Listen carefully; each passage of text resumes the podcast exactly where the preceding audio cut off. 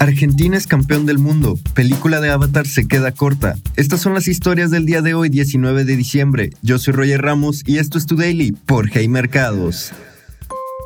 Argentina se vuelve campeón del mundo y gana millones. El día de ayer en el mundo del fútbol se definió a Argentina como campeón del mundo después de un intenso partido contra la selección francesa.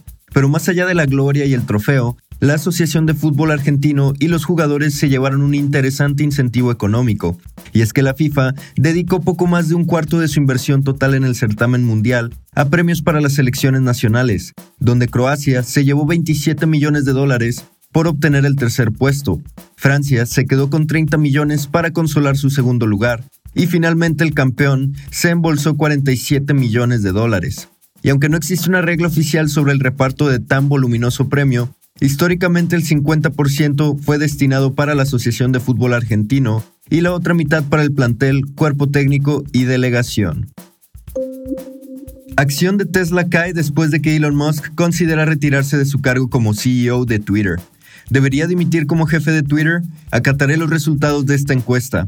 Ese fue el tweet que Musk publicó el día de ayer para sus más de 122 millones de seguidores.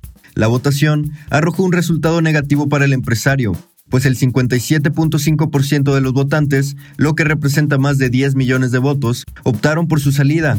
Y a pesar de que los accionistas de Tesla han mostrado su descontento con el empresario, tumbando el precio de la acción alrededor de 41.3% desde la compra de Twitter en octubre, pareciera que la simple encuesta proponiendo la salida de Musk como CEO no los convence, pues la acción cayó casi un 2.5% adicional desde el cierre del mercado el viernes, Musk admitió además que no existe un plan de sucesión para su cargo en Twitter hasta el momento.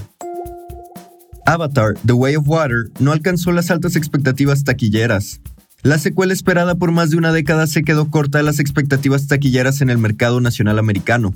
Con un total recaudado de 134 millones de dólares en su primer fin de semana, la película decepcionó a los analistas de la industria, quienes habían previsto una recaudación de 175 millones. Por su parte, Disney no se quedó tan lejos con sus expectativas, pues la empresa de entretenimiento esperaba una recaudación de entre 135 a 150 millones de dólares. La película está empatada en el quinto lugar de estrenos con Batman, que también recaudó 134 millones durante su lanzamiento inicial en marzo. A nivel internacional, The Way of Water recaudó 300.5 millones de dólares, alcanzando durante el fin de semana un total de 434.5 millones de dólares.